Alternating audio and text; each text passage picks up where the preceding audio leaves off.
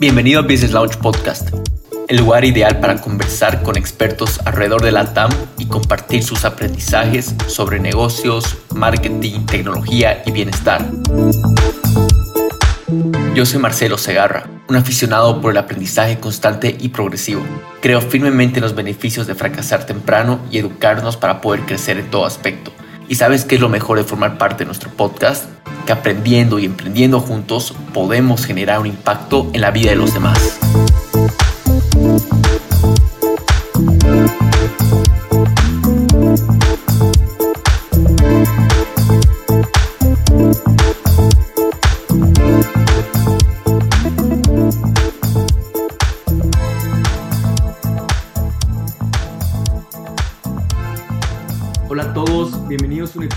Del Business Lounge. El día de hoy les tenemos una invitada especial. Su nombre es Andrea Montaño. Hola Andrea, ¿qué tal? ¿Cómo estás? ¿Cómo te encuentras el día de hoy? Hola Marcelo, ¿cómo estás? Me encuentro muy bien, gracias. Gracias por la invitación. Felicidades por tu, por tu programa. Me parece una iniciativa fabulosa. Gracias, gracias Andrea. Y bueno, como te comentaba ahí previo a la entrevista, yo ya andaba emocionado por, por entrevistarte para que nos cuentes toda tu experiencia. Eh, para poner un poco en contexto, Andrea es la, actualmente la CEO de Grupo Nuna. Eh, ha construido ya, esta sería la segunda empresa familiar, o sea, ya, ya, construyó una previamente. Y bueno, ya nos va a contar un poco de, de su experiencia. Entonces, Mira, Andrea, quisiera un poco que, tú eh, nos ayudes a poner en contexto a la audiencia, nos cuentes realmente quién es Andrea Montaño, eh, de cuál es esa tu historia, de cómo has arrancado eh, y esta vida, cómo surgió esta vida emprendedora, ¿no? Mira, te cuento, nací en Cochabamba, Bolivia, tuve acercamiento con familias empresarias desde muy joven y eh, una que me marcó es eh, la familia Hinojosa Jiménez, que son los de Grupo Fortaleza. Hablé con la, con la tía eh, en ese momento y le pregunté que cómo habían logrado lo que estaban haciendo en ese momento. Me dijo que ellos tenían varias políticas, habían organizado, mandaron a los cuatro hijos a la misma universidad en Estados Unidos, para que después ellos vengan y se hagan cargo y sigan creciendo el negocio. Toda esa organización, todo ese tema de emprender con la familia me apasionó desde muy joven. Eh, fui haciendo algunos negocios con mi prima, con mis primos, eh, durante mi vida en el colegio cuando era niña, muy pequeños en verdad, en, para ese entonces. Y después me graduó del colegio, me voy a estudiar al TEC de Monterrey Allá conozco eh, el tema este de empresas familiares. La universidad tenía un instituto de empresas familiares. Había la directora que encabezaba y daba conferencias, daba entrenamientos, talleres. Entonces uno se podía inscribir, yo me inscribí, me gustaba, elegí materias optativas. Entonces fui creando toda esa idea en mi mente de querer llegar a construir una empresa familiar, construir un legado que pueda durar por generaciones. Siempre tenía esa, esa iniciativa de crear un negocio propio. Entonces, cuando me graduó de la universidad, me voy a Taiwán junto con mi, con mi novio en ese entonces, que él estaba estudiando la maestría y allá. Yo me fui a estudiar el idioma mandarín. Eh, veo las oportunidades. Yo había estudiado negocios internacionales con especialidad en agronegocios. Entonces las ferias comerciales para mí eran un boom porque recién las estaba empezando a vivir. Fui a ferias comerciales en Taiwán, fuimos a la feria de Cantón en China y creo que ese momento marca un hito muy importante para nosotros porque conocemos a una persona que se convierte en nuestro amigo, mentor y nos explica cómo es que funciona este tema de los negocios en China, la búsqueda de proveedores, localización de fábricas, control de calidad y exportación hacia el mundo. Entonces, eh, nosotros damos inicio, él nos dice una cosa, quieren hacer negocios, tienen que constituir empresa, tienen que abrir cuenta de banco, porque una cosa no viene sin la otra. Primero tienes que ir paso por paso. A, luego B, luego C y así subiendo escalones. Entonces era lógico que necesitábamos constituirnos, abrir la cuenta de banco y todo eso. Entonces regresamos a Taiwán donde vivíamos y arrancamos con el proceso de constitución, apertura de cuenta. Mientras tanto, nos íbamos comunicando con amigos, familiares, ofreciendo los servicios. Y eh, mi esposo actualmente, él se comunica con un amigo, el amigo le dice que quiere venir a China, mi esposo lo acompaña, entonces así surge el primer cliente, por así decirlo. Wow, wow, qué interesante la, o sea, la historia y cómo, algo que quiero resaltar acá, ¿no? O sea, de cómo ustedes han lanzado a ir y, y bueno, ahí algo que, que, que, mencionas constantemente es que algo que tú tenías esa curiosidad de cómo, cómo construir una empresa familiar y creo que ahí empieza todo, ¿no? Es volvernos algo curiosos para construir algo. Eh, y algo que, que, me mencionaste y algo que resuena bastante conmigo eh, es algo que mi mentor igual me dijo, ¿no? De que todo, todo emprendimiento, o sea, para, para ser exitoso o al, al, arrancar, surge, surge, como una serie de procesos secuencialmente, o sea, una cosa viene detrás de la otra. Y hay veces que, si bien sabemos cómo funciona este procedimiento, como, como al, al momento de emprender, queremos saltarnos, queremos ir más rápido, queremos ir o sea, queremos saltarnos esos pasos que a veces son esenciales.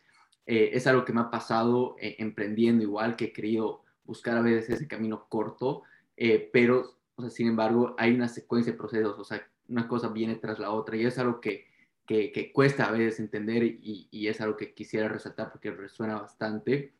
Y, y bueno, a ver, comentarnos un poco acerca de, de esos primeros eh, pasos ya al arrancar, nos comentaste que, bueno, empezaron a abrir la cuenta de banco, a constituirse legalmente, eh, llega el primer cliente y qué tropiezos empiezan a tener o desde ahí fue todo un, un, jardín de rosas en su emprendimiento? Nunca, creo que nunca eh, el camino de emprender va a ser un jardín de rosas y es ahí donde se prueba la perseverancia de los emprendedores. Eh, uno tiene que ser muy perseverante, tiene que tener claro a dónde quiere llegar, tiene que tener un propósito firme, un porqué. Es lo único que nos va a dar, desde mi experiencia, la fuerza para seguir intentando y buscar otras alternativas. Por ejemplo, nosotros eh, tenemos yo pasaporte boliviano, él tiene pasaporte dominicano, Taiwán no tenía buena relación, no tiene relación diplomática con Bolivia. Eh, el aplicar a visa era, era complejo, requería mucho más tiempo. Eh, no daban visa de estudiante, no daban visa de largo plazo a bolivianos. Yo tenía que salir a Hong Kong a pedir visa, aplicar y volver a entrar. El máximo de visa que me daban era de 30 días y como turista. Eh, Después, ¿qué más? El, el, tema de la apertura de cuenta, o sea, nuestros pasaportes están en la lista negra de países de lavado de dinero. Entonces, nosotros fuimos a aplicar un banco grande en Hong Kong, porque abrimos la empresa en Hong Kong. Eh, nos rechazaron, después fuimos a otra, nos rechazaron y así como que fuimos buscando la vuelta, o sea, ¿cómo podemos hacer y a qué banco aplicamos? Entonces ahí fue que mi esposo eh, tenía cuenta de banco en un banco taiwanés, que tenía sucursal en Hong Kong, pedimos la carta de referencia en Taiwán y así fue que abrimos la cuenta, la primera cuenta de la empresa en Hong Kong, porque éramos jóvenes, veníamos de Bolivia y República Dominicana, eh, no hay mucha credibilidad en ese, en ese momento. Y ya después que vamos construyendo negocios, muestras el movimiento, ya como que es más fácil abrir cuenta donde tú quieras porque también ya tienes un respaldo. Entonces han sido muchos los retos, han sido pequeños retos que nos han probado la perseverancia, la tenacidad, el propósito. O sea, ¿cuál es tu propósito? ¿Qué es lo que quieres lograr y por qué lo quieres lograr? O sea, vale la pena todo este esfuerzo, todas estas insistencias, esta cerrada de puertas y todo. Entonces, ha sido bien interesante porque nos ha ido formando y forjando el, el carácter, por así decirlo. Totalmente. Ya lo que, que, resaltaste ahorita, ¿no? El tema del propósito, creo que es algo eh, que se escucha mucho, pero muy poco realmente lo aplica, ¿no? Eh, y, es difícil, es difícil definir bien el propósito porque a veces tienes que, em, a veces hay esta, e, este ejercicio que le llaman como las, el, ejercicio de la, de, la, de la cebolla o algo así, porque tiene varias capas tu propósito, ¿no? O sea, eh, hay un porqué detrás de cada cosa de lo que haces. Y hasta que no encuentres ese, ese núcleo o ese motivante, no vas a poder seguir adelante. Yo quisiera preguntarte, Andrea, o sea, ¿cuál es ese propósito tuyo? O sea, ¿qué es lo que...? Porque creo que el propósito va cambiando a medida que uno va conociéndose mejor, va emprendiendo, va asumiendo más retos, se ese propósito va evolucionando, ¿no? Entonces, quisiera un poco que nos comentes y quizás esto puede hasta resonar con, con, con eh, varias personas en la audiencia escuchando, para que ellos igual les ayuden a encontrar ese, ese motivante, porque a veces se pierde, a veces, no sé, es, va cambiando, va evolucionando, ¿no? Sabes que eh, este ejercicio del propósito yo empecé a hacerlo en la universidad, entonces el propósito era tener una empresa, ¿para qué? Eh, la razón económica, libertad financiera y todo eso. Y ya en Taiwán, o sea, cuando me encuentro así conmigo misma, con retos, con cuestiones que afrontar, Digo, o sea, ¿cuál es la verdadera razón? ¿Cuál es el verdadero propósito? O sea, me conecto conmigo misma y, y siento, o sea, y pienso y digo, este, mi verdadero propósito es construir un legado para mis siguientes generaciones. O sea, y escribo, eh, me acuerdo que escribo en mi libreta y digo, o sea, mi razón son las personas que están hoy y las que todavía no han llegado en este momento. O sea, mis, estaba hablando de mis hijas, de mis hijos. Y, y, entonces me conecto con ese propósito y me anclo, o sea, ese propósito. Y es lo que me ha dado fortaleza en todo momento, porque todos pasamos por subidas, por bajadas, y en esos momentos así como de flaqueza ha sido la razón que me ha permitido seguir adelante, que me ha levantado. Perfecto, sí, totalmente. Y qué, qué increíble. Mira, acá quisiera entrar a detalle de, varias cosas. La primera eh, llega a ser acerca de lo que es empresas familiares. Y, esto igual lo, digo y quizás eh, acabo de ser un poco e, egoísta porque yo igual es algo que, que siempre he anhelado, construir ese legado, ¿no? Y, creo que es algo, eh, especialmente tengo mi hermana, es algo que nos gusta emprender, hemos emprendido juntos igual. Eh, y, creo que la manera de cómo estructuras todo al principio es, es eh, la clave para que eso se vaya eh, transmitiendo y, luego a otras generaciones, ¿no? Em, entonces, quisiera un poco que nos expliques acerca de estos pilares de lo que son las empresas familiares, o sea, cómo construir una, cómo tú has ido construyendo primero, la primera ahí con, con tu esposo y ahora que viene la segunda que llega a ser con Grupo Nuna. Mira, te cuento, este, ok, con la primera, con la primera empresa eh, sabía que tenía que crear algunos, algunos lineamientos, algún reglamento.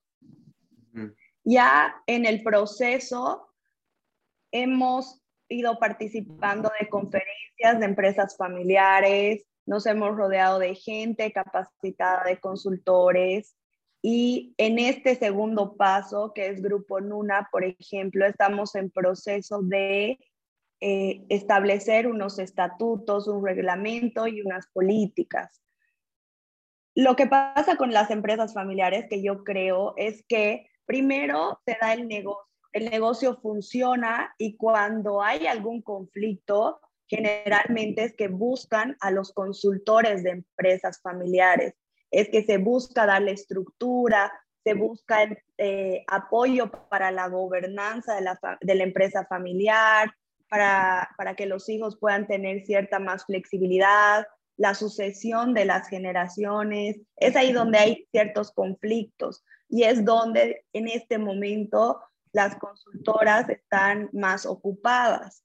Ahora, lo que yo pienso en este momento, he ido así como detectando, es que es súper importante darle estructura a una empresa familiar desde el inicio, porque ahí está la clave de todo. O sea, si tú pones las reglas claras en el inicio, pones las reglas del juego en un inicio y marcas todo, va a ser mucho más fácil evitar esos conflictos que vienen posteriormente cuando ya hay una fluidez en el negocio. Totalmente, totalmente de acuerdo. Y, sin duda es algo que eh, e, es, un, es un reto, ¿no? Eh, poder dejar algo que se pueda trascender en generaciones, generaciones, poder crearlo y además eh, alinear esos procesos de cuando una, ya un familiar esté entrando al negocio, ¿no? Porque y hay, hay un reto súper grande en esto porque estás trayendo a alguien que tiene una relación familiar al negocio y a veces eso igual afecta a la relación familiar, ¿no? Entonces quisiera un poco que igual nos comentes acerca de eso porque eh, esto aplica ya sea en, tu caso específicamente, eh, a veces primos, eh, tu esposo mismo, em, en mi caso, con, aprendido con mi hermana, es algo que llega a afectar a veces la misma relación porque todo se vuelve a veces luego negocio, negocio y donde queda el lado familiar, ¿no? O a veces es muy duro, es, es difícil ser muy duro con la familia, exigirse a veces, ¿no? O tener esa línea. Quisiera un poco que nos comentes acerca de tu experiencia con eso, aprendizajes quizás em, para, para esas personas que, que, están escuchando, porque en Latinoamérica es súper común igual el tema de empresas familiares o, sea, o emprendimientos que están surgiendo recién, ¿no? Como, como familia. Sí. Ahora mira, te digo, em, a ver, primero siento que en toda, todo emprendimiento, en toda empresa, lo más importante es escucharse. Es escuchar a tu equipo, escuchar a las personas con las que tú estás trabajando y realmente entender cuál es el propósito que tiene cada uno, qué está detrás de cada persona. Para mí eso es fundamental. Para mí la comunicación es clave y es uno de los factores más importantes. Saber y conocer qué es lo que quieren, a dónde quieren llegar, cuál es el propósito con este emprendimiento, con este proyecto. Una vez que yo entiendo eso, es que realmente podemos alinear a todo el equipo y trabajar con un mismo norte. Mi experiencia, sinceramente, con mis primos, con mi hermana, ha sido, está siendo buena. Hemos tenido ciertas diferencias de caracteres. Sin embargo, en esos momentos en los que entramos en algún tipo de crisis, decimos, o sea, la renuncia no es una opción. Nos hemos comprometido y vamos a llevar este proyecto, vamos a llevarlo este proyecto al objetivo que nos hemos planteado tus temas emocionales, tus temas personales, está bien que los tratemos, pero no pueden intervenir con la, con la empresa, no pueden intervenir, no pueden afectar la cultura empresarial que estamos, que estamos construyendo. Entonces, ese tema personal lo hablamos fuera de oficina, lo hablamos en la casa, buscamos otros espacios para hablarlos, porque siento que una de las principales necesidades de nuestros familiares socios son ser escuchados. Entonces, si nosotros creamos esos ambientes de confianza, más descontraídos, que no es una oficina, de pronto no es mi casa, no es tu casa, es un lugar neutro, entonces todo el mundo puede hablar con más confianza, con más libertad y, y se van generando las ideas y también las se van proponiendo las soluciones para los diferentes tipos de conflicto. Totalmente. Y acá quiero resaltar esto igual con, la audiencia, ¿no? Porque sin duda es el, uno de los retos más, más grandes. Creo que a veces el, el mismo trabajo eh, te, llega a consumir demasiado, ¿no? Si, eh, si lo dejas, si no marcas esas líneas. Eh, y es algo que me ha pasado, ¿no? Porque he, logrado, bueno, en, mi caso es que el trabajo me, ha succionado y cuando me he dado cuenta, ya no estaba yo quizás ahí como, como hermano para mi hermana, estaba todo el rato ahí trabajando y todo era eh, acerca de, la empresa, de cómo está yendo, nuevas ideas. Eh, y, luego lo, mismo, o sea, no habíamos creado ese espacio, entonces es fundamental eh, el momento de, de, emprender con familiares, o sea, darse cuenta de que eso va a ser un problema y que hay que, podemos podemos evitarlo si es que creamos el espacio, ¿no? Em, de ser escuchados, el mismo ejemplo que, que, dijiste de alinear los propósitos, creo que es sumamente importante. Cada uno es un ser humano diferente, cada uno es una persona con diferentes ambiciones, objetivos, y eso es algo que a mí me costó entender y es algo que veo igual que, que mucha gente eh, no se toma el tiempo de, preguntar y tratar de comunicar cuáles son los objetivos, qué es lo que realmente uno siente, quiere, ¿no? Y, lo acaba de resaltar y es sumamente importante. Ahora, eh, quizás cambiando un poquito de, tema, yéndonos a todo lo que es eh, algo que leí recientemente, algo que, escribiste, un artículo Em, que era acerca de cómo ganar el primer millón o, algo, el título como tal no me acuerdo muy, bien, pero eh, quisiera un poco que nos comentes acerca de, uno de ese artículo y todo lo que comentaste ahí, eh, porque creo que es algo, bueno, de, demasiado valor para, para, la audiencia y algo que les va a interesar, porque realmente lo marcas eh, en un proceso de, cómo hacerlo en, un año, si no estoy mal, ¿no? Entonces, quisiera un poco que, que nos, que nos comentes acerca de eso, eh, de ese mismo artículo? Ha sido, bueno, era como hacer eh, tu primer millón de dólares antes de los 30 años. o sea, ha sido un momento en el que sí fue como en el 2018 que lo escribí y eh, fue porque, a ver, primero ya en el, en el 2007 nosotros habíamos alcanzado nuestro, nuestro primer millón de dólares en ganancias netas lo hemos hecho en una industria tradicional, por así decirlo, no estamos en, tecnología, no estamos en, en aplicaciones, en startups, nada de eso. Y me pareció importante compartir mi experiencia con otras personas que también estaban en el mundo del emprendimiento. Nosotros empezamos con eh, servicios, servicio de búsqueda, localización de proveedores, garantizar la calidad del producto que se producía en China y exportarlo. En el proceso fuimos conociendo clientes que nos fueron referenciando a clientes más grandes. Una de las cosas que puse ahí como recomendación es primero el trabajo, el, el trabajo de equipo a mí me pareció muy importante resaltar que sin equipo, o sea, uno puede, y hay una frase que dice, ¿no? Uno, puede, uno solo llega más rápido, uno en equipo llega más lejos. Entonces, valorar, para mí es muy importante valorar las fortalezas y reconocer las fortalezas del equipo. Otra fue que uno piensa muchas veces cuando emprende que va a generar dinero, va a generar valor de cierta manera. Sin embargo, el mismo negocio, el estar tú en actividad constante, la experiencia, te va mostrando otro camino, te va mostrando por aquí es, te va diciendo es por acá. Y tú tienes como emprendedor tener que hacer caso a estas señales, que te va presentando el mismo negocio, el mismo negocio te va hablando, te va diciendo, es por acá, este, esto es eh, más lucrativo, estás generando valor en esta área y el cliente lo reconoce y como reconoce, está dispuesto a pagar más. Entonces, eso fue lo que nosotros hicimos como experiencia.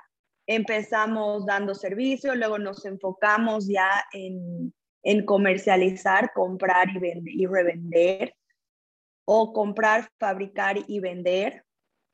Entonces, ahí fue que nos llegaron los clientes más grandes que están en Estados Unidos, son de las empresas, de las 100 empresas privadas más grandes en Estados Unidos. Y primero empezamos con un producto, luego reconocieron el trabajo que estábamos haciendo y nos fueron dando más productos, nos fueron referenciando otras empresas porque eran, son grupos empresariales que tienen como 30, 40, 50 empresas debajo de ellas y nos fueron referenciando que la empresa en Canadá necesita ciertas cosas, la empresa en Estados Unidos, la empresa en otro país y así fue que fuimos creciendo. Totalmente. Wow, y acá has mencionado varias, varias cosas claves que, que quisiera un poco resaltar. Em, y, bueno, primero, antes de, entrar a eso, algo que, igual escuché bastante es el tema de empezar siempre en el lado de servicio. Eh, quisiera dar quizás un poco que nos explique de eso, porque un montón de emprendedores igual mencionan siempre empezar el lado de servicio. Y, y según lo que creo es porque primero hay que saber cómo lidiar con clientes, ¿no? O sea, es, ese lidiar con clientes creo que es fundamental, pero quisiera un poco escucharte por, y, y, si crees que han empezado de la manera correcta, si es así el proceso correcto, eh, si un emprendedor está ahorita escuchando y, queriendo dar ese primer paso, ¿no? Eh, y piensan que no van a poder salir con un producto o, eh, cómo podrían ellos empezar. ¿Aconsejaría así por este camino de servicio? ¿Qué, qué opinas tú? Mira, nosotros sinceramente hemos empezado con el tema de servicios porque no teníamos capital suficiente para comprar y revender. Entonces, creo para todos los emprendedores, el tema de servicios es la forma más económica de, emprender. Ahora, eh, empiezas con el tema de servicios porque también hay muchas necesidades, hay muchos huecos que están latentes en el mercado y no están, hay muchas necesidades que no están siendo satisfechas. Entonces tú empiezas con el tema de servicios y vas a poder conocer mejor el mercado, vas a poder reconocer las oportunidades y cuando, y de pronto generas dinero, por ejemplo, o tal vez buscas inversionistas y pones un producto o vendes un producto en el mercado.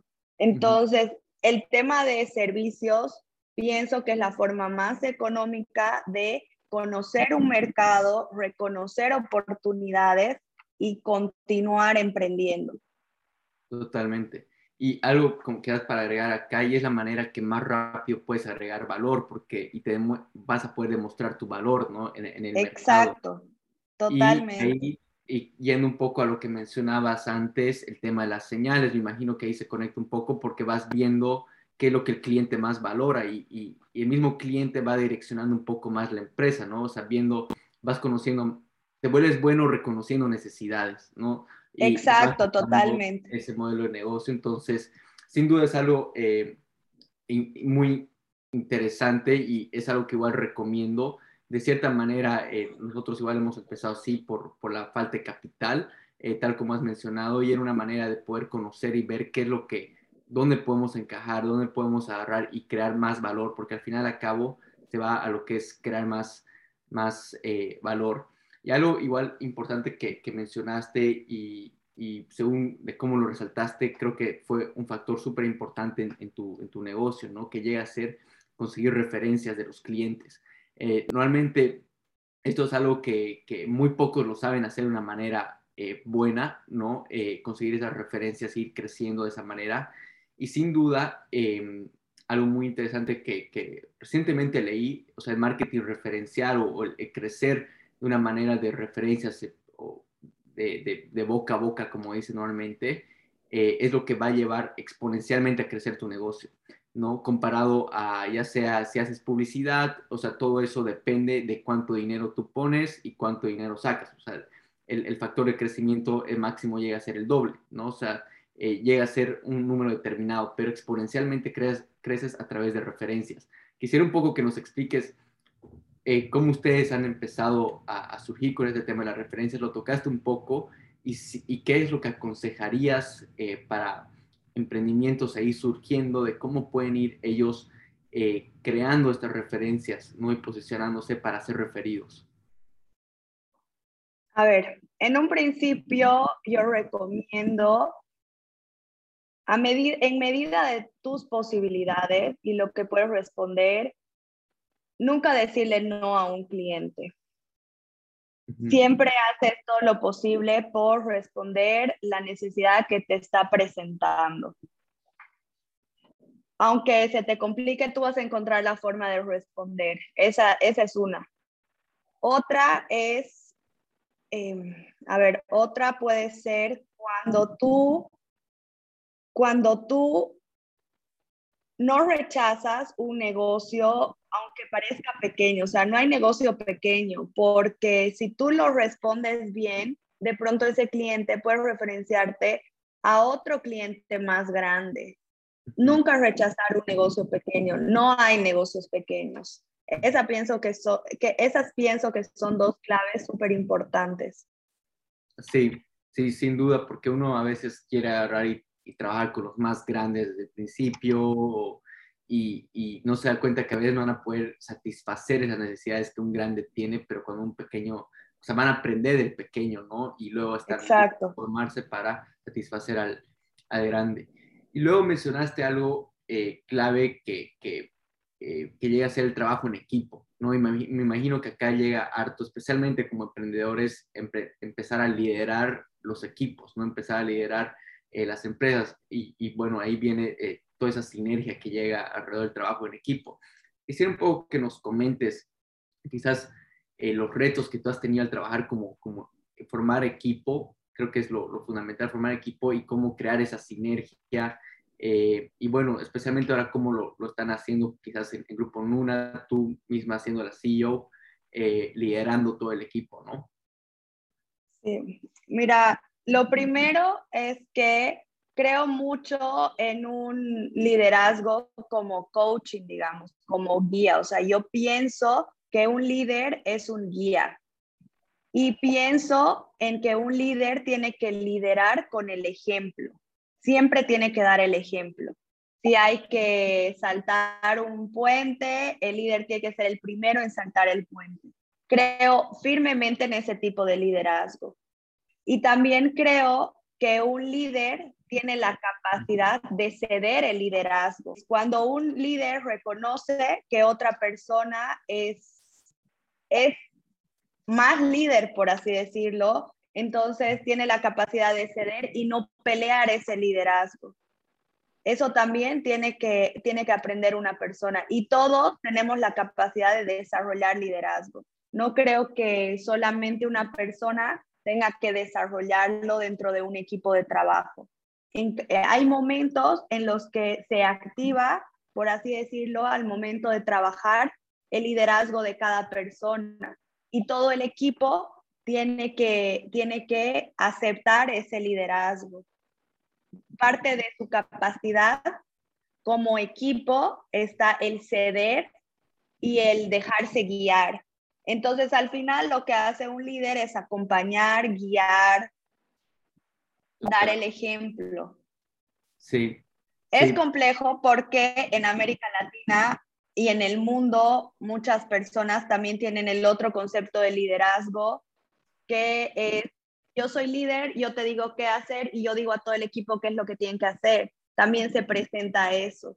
Y ha habido un poco ese roce también con mi esposo, porque él viene de, de un país un poco más machista, de un país un poco más cerrado en este tema y la, el tipo de liderazgo que él entendía o que él entiende él tenía que ver con eso, con que yo soy líder y yo digo cómo se hacen las cosas, pero ustedes tienen que hacerlo. En cambio, mi tipo de liderazgo es más de, hay que llegar temprano a la oficina, yo soy la primera en llegar temprano a la oficina. Hay que trabajar hasta, no sé, las 10 de la noche, yo soy la primera en quedarse hasta las 10 de la noche. Entonces me gusta y siento que es parte del tema de la energía femenina, la energía masculina, cómo nos hemos ido criando y es parte de reconocer y entender que hay todas estas eh, formas diferentes de pensar en cualquier tipo de ambiente laboral. Totalmente. Y acá quiero resaltar varias cosas porque sin duda es un tema importante y es un reto que las empresas tienen, especialmente igual empresas familiares, ¿no? Porque antes ellos igual eh, es como que lo manejaban como en inglés normalmente le dicen el micromanaging managing o, o managing, ¿no? En vez de agarrar y ser un, coach en ese, en, ese, en ese aspecto o guía, como has mencionado. Eh, algo muy interesante que estaba leyendo recientemente, igual escuchando, acerca del liderazgo, eh, por ejemplo, que llega a ser con integridad, ¿no? Y a veces es muy difícil agarrar decir cómo lidero, por ejemplo, ¿no? Eh, pero llega a ser en estos, hasta en los mismos pequeños detalles, como mencionaba. O sea, si digo que todos estemos puntuales, yo ser el, primero. Si digo eh, eh, que tengamos buena comunicación, yo ser el, primero que se comunica bien. Eh, o sea, en esos pequeños detalles es como va más liderando y mostrando al equipo en sí. Y sin duda igual es un reto conocer que todas las personas pueden ser diversas, ¿no? O sea, culturas diferentes eh, y, y, y, como líder estar abierto a todo eso, tener esa empatía de, de poder eh, ponerse en el lugar de la persona, creo que es algo fundamental, es algo que, que, ha faltado y es un reto en sí para las empresas familiares y empresas que después del, bueno, no quisiera decir después, después del COVID porque todavía seguimos, pero eh, ya que la pandemia misma ha pasado, eh, están teniendo este reto porque es difícil igual liderar y, y aún, aún así remotamente, ¿no? O sea, remotamente eh, teniendo estos, estas cuarentenas, medias cuarentenas y todo eso. Así que sin duda ha sido algo súper importante lo que acabas de mencionar. Y quisiera ahora ir un poco, que nos comente acerca de quizás de, de, de Grupo Nuna, eh, de, de qué, qué, cómo, cómo lo están llevando ahora, qué es lo que hacen como, como Grupo Nuna, que bueno, ahora llega a ser tu, segundo emprendimiento familiar como tal, eh, y un poco de, de, de, dónde lo ven en los siguientes eh, meses que vienen, años como Grupo Nuna. Mira, te cuento, hemos empezado, eh, ok, hemos empezado a darle estructura a ciertas ideas que ya habían, que estaban haciendo de pronto y nosotros estamos, estamos potenciando esas ideas y llevándolas, dándole estructura, llevándolas a constituir un negocio como tal. Entonces, hemos empezado con el primer proyecto que se llama Atelier, que es un espacio recreativo en el que se impulsa la creatividad de las personas desde temprana edad para que ellas puedan desarrollar esta parte creativa porque es muy importante en la vida adulta para la resolución de conflictos, para proponer ideas, para proponer soluciones. Entonces nos estamos apoyando de técnicas, de estudios de artistas de Europa, de Estados Unidos, para establecer una metodología en la que vamos, eh, estamos impulsando este tema, este tema de la creatividad en la sociedad.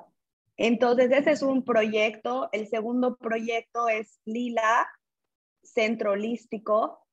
Estamos empezando con terapias, terapias eh, del alma, que es una nueva, una, no es tan nueva, sino que recién han sido años en los que el ser humano se ha vuelto consciente y se ha reconocido como un ser espiritual. Ha aumentado eso. Entonces, necesitamos curar ciertas heridas, necesitamos sanar ciertas heridas que tenemos para poder seguir creciendo en este proceso de la vida. Entonces, en este, en este emprendimiento, una de mis primas, que es la que lidera, ella se certificó en Theta Healing, que es una terapia que mediante una meditación llega a un nivel teta del inconsciente y es capaz de cambiar creencias, pensamientos, sanar energías en una sola sesión. Wow.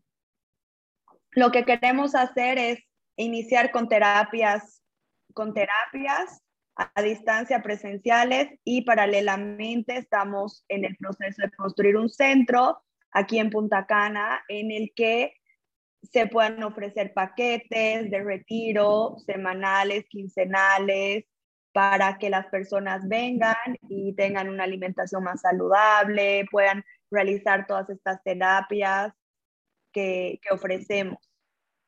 Wow. Entonces wow. estamos con esos dos proyectos.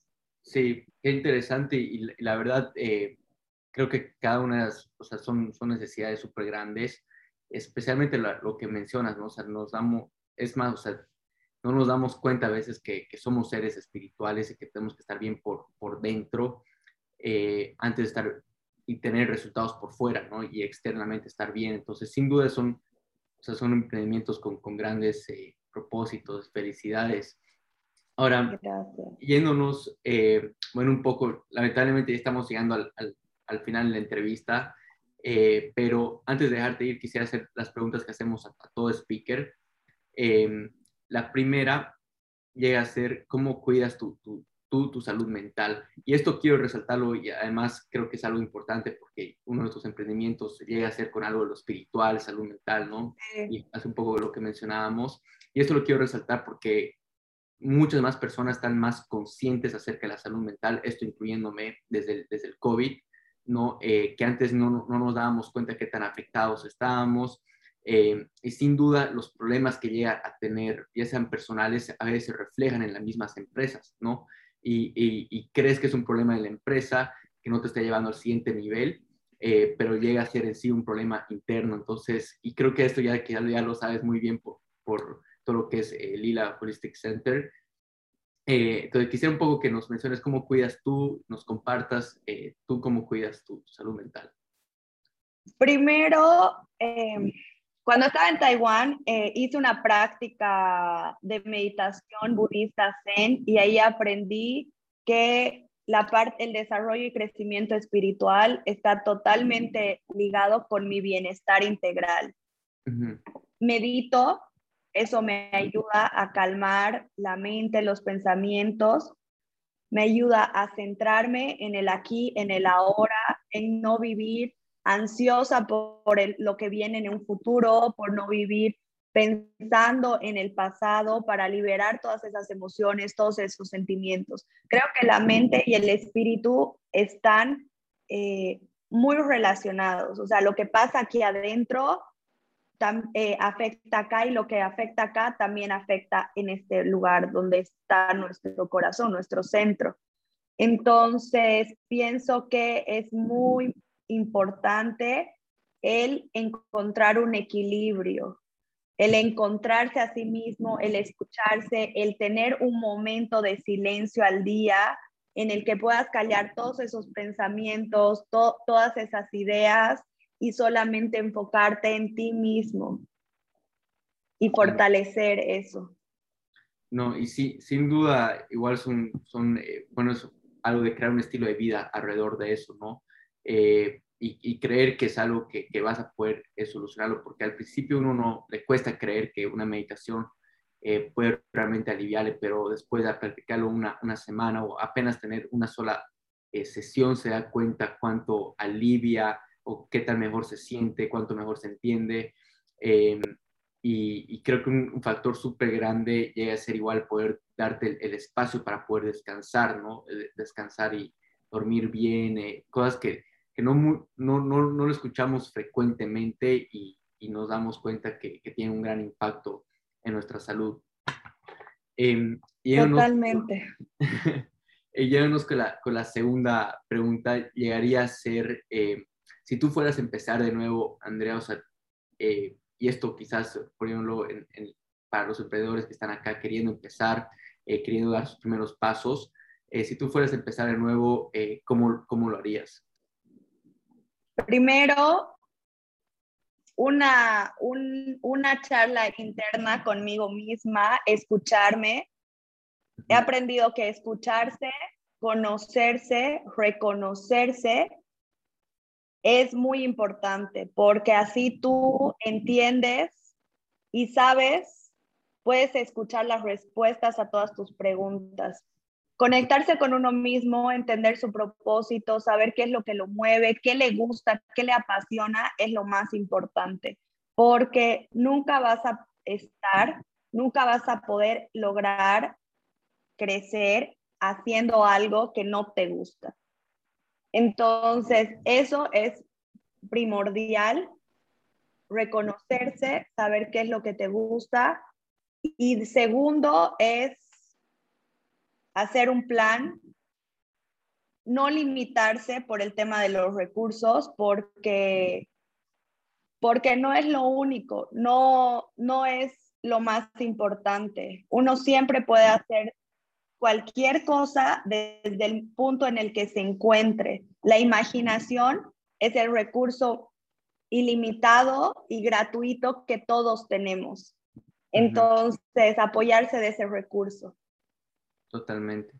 Sí, estoy sumamente, sumamente de acuerdo con, con eso. En inglés lo que llaman el self-awareness, ¿no? O sea, de poder saber tus fortalezas, qué eres bueno, qué toleras, tus valores. O sea, son preguntas que uno se hace ya después de haber emprendido, porque son solamente entenderse lo que le va a llevar al siguiente nivel, a nivel ¿no?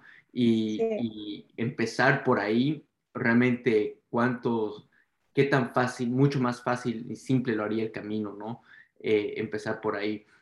Eh, llegamos ahora a la tercera pregunta, llega a ser, ¿en quién te has tenido que convertir tú eh, como, como empresaria, como de una manera igual personal? Acá hablo de, desde, desde habilidades, eh, todo lo que has tenido que aprender y, y, convertirte en la persona que eres para llegar a donde estás ahora.